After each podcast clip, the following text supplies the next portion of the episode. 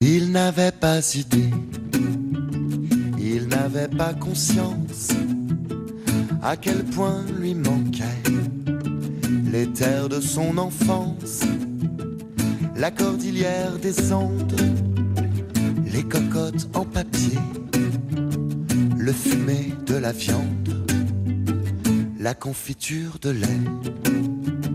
Il n'avait pas idée, on dira inconscience, à quel point lui coûtait d'être bloqué en France, rejoindre le pays, l'odeur de l'orchidée, le temps n'a pas enfoui, El dulce de leche. Il faudra reprendre la devenir français coûte que coûte. Réfugié dans un tiroir, on passe le temps, on garde espoir. C'est ça, être français, j'en doute. Il n'avait pas idée, il n'avait pas conscience, comme peuvent marquer les blessures de l'enfance. Une larme à Paris, une rose pour Pinochet. Le temps n'a pas enfoui le palais d'Aliende. Il faudra reprendre la route, devenir français coûte que coûte. Réfugié dans un tiroir, on passe le temps, on garde espoir. C'est ça, être français, sans doute. Seguimos, son las 7 y 44 minutos. Estamos escuchando una exquisita canción. Se llama El dulce de leche. Y bueno, es que vamos a hablar no solamente de postres, no solamente eh, de, la dulzura de la gastronomía, sino de periodismo gastronómico. Tenemos eh, una publicación recientemente inaugurada en la región de Murcia.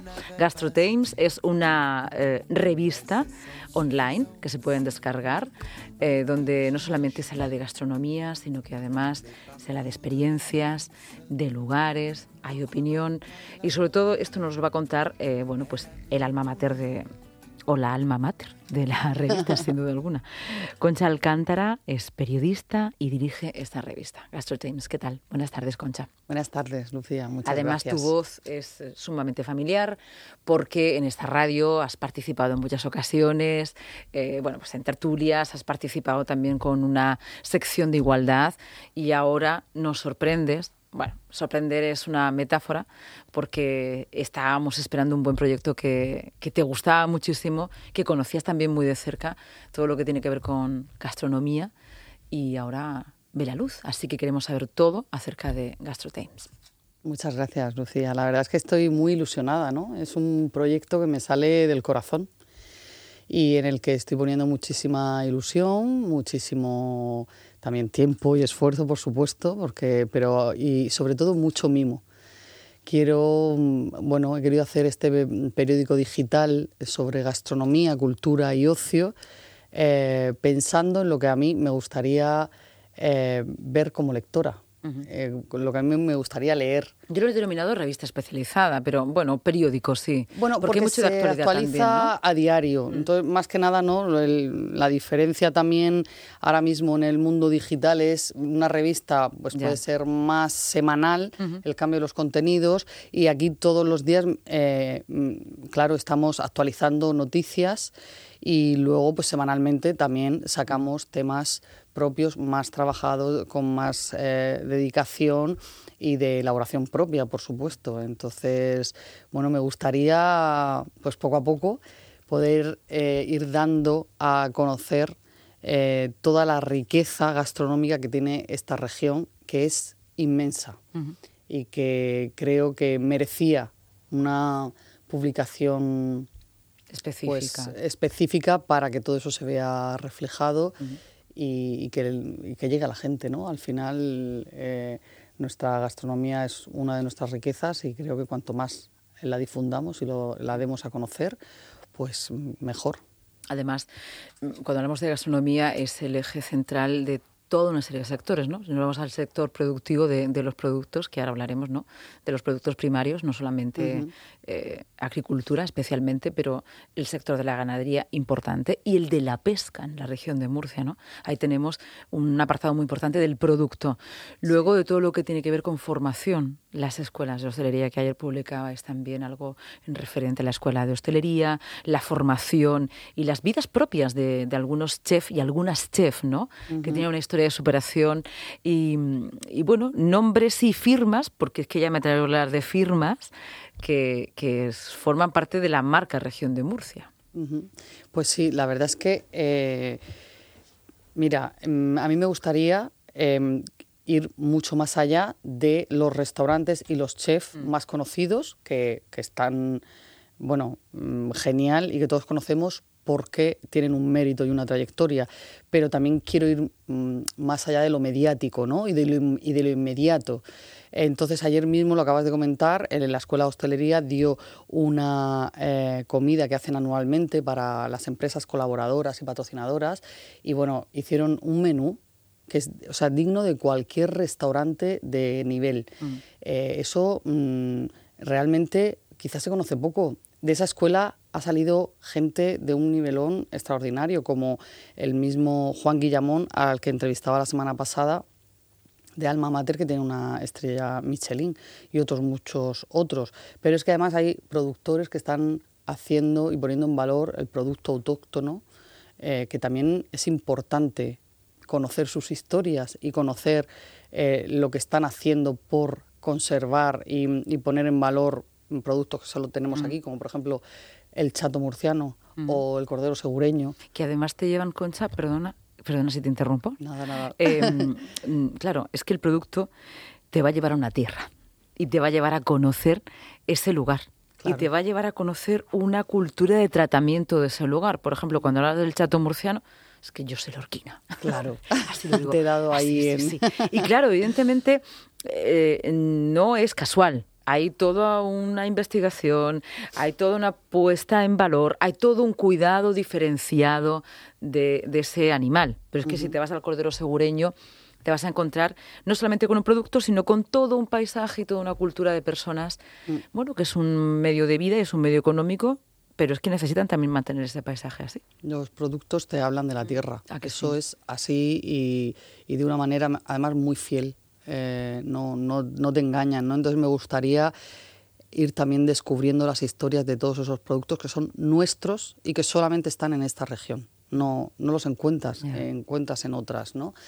Eh, y bueno, creo que tenemos además gente que está teniendo iniciativas a nivel gastronómico muy interesantes y que también eh, merece la pena conocerlos y, y, ver lo que, lo que están haciendo.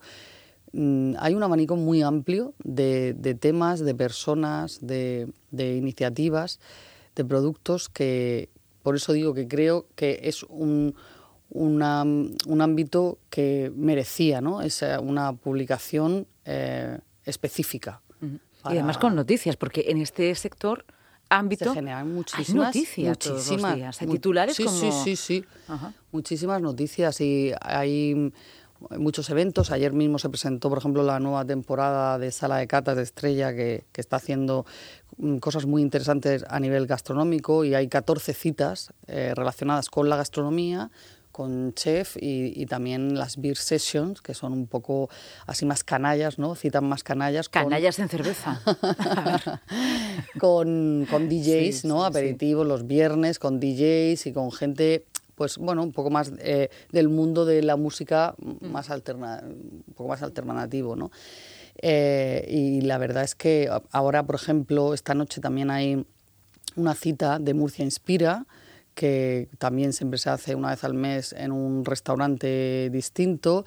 Y, bueno, hay, hay muchas, eh, muchos eventos interesantes y que, bueno, que tienen a la gastronomía como protagonista. Muchas veces lo hemos hablado desde el punto de vista turístico, claro, como no, ¿no? Uno de los grandes reclamos de la región de Murcia, pero más allá de, que nos visiten y que nos conozcan.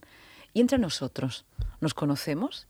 ¿Hemos probado eh, en Murcia el chato de Lorca o hemos probado el cordero segureño o la gente que está en la comarca del noroeste ha podido eh, probar las suculencias de un caldero de, los alcázares. ¿Cómo estamos ahí de, del conocimiento de, nuestro...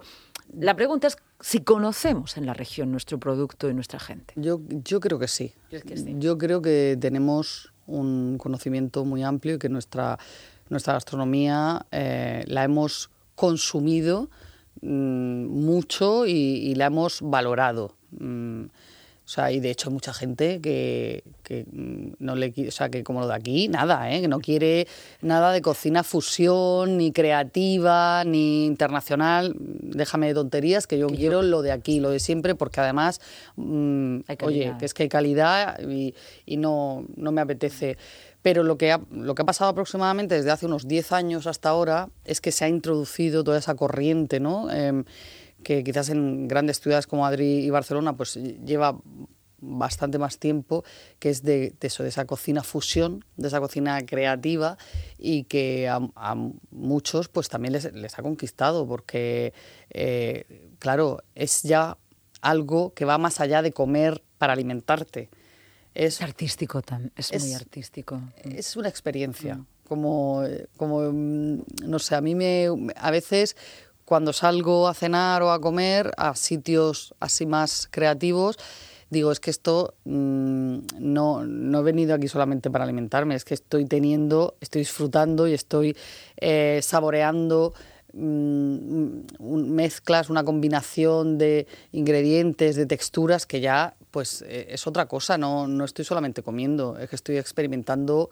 emociones. Y eso también, eh, o sea, la, la, gastronomía yo creo que es muy potente en ese sentido, ¿no? Y por eso tiene cada vez, eh, bueno, pues más seguidores y cada vez más fans que, que estamos, parece todos cada fin de semana buscando, venga, ¿dónde vamos a ir a comer este fin de semana? ¿Dónde vamos a cenar? Algo diferente, quiero que me sorprendan. Que... O sea, esta, este ámbito está muy en boga porque la gente va buscando algo más que comer. Em, en GastroTime, primero dinos cómo te localizamos. Ahora la gente que esté escuchando la radio, porque además es que ahí les vas a ofrecer vas a encontrar planes, va a haber también, eh, bueno, pues eh, tus entrevistas que, bueno, escuchar, y voy digo escuchar porque me traiciona el, subconsciente, leerte la historia de vida que hay, eh, Leila de Estrella Carrillo, además ya la hemos tenido en alguna ocasión, colabora solidariamente en el proyecto de, Vivir contra la Soledad. A veces conocer la historia que hay detrás de cada, de cada persona que está realizando un plato a mí me encanta. Estás descubriendo la historia de, un artista, la historia de, superación de alguien, ¿no?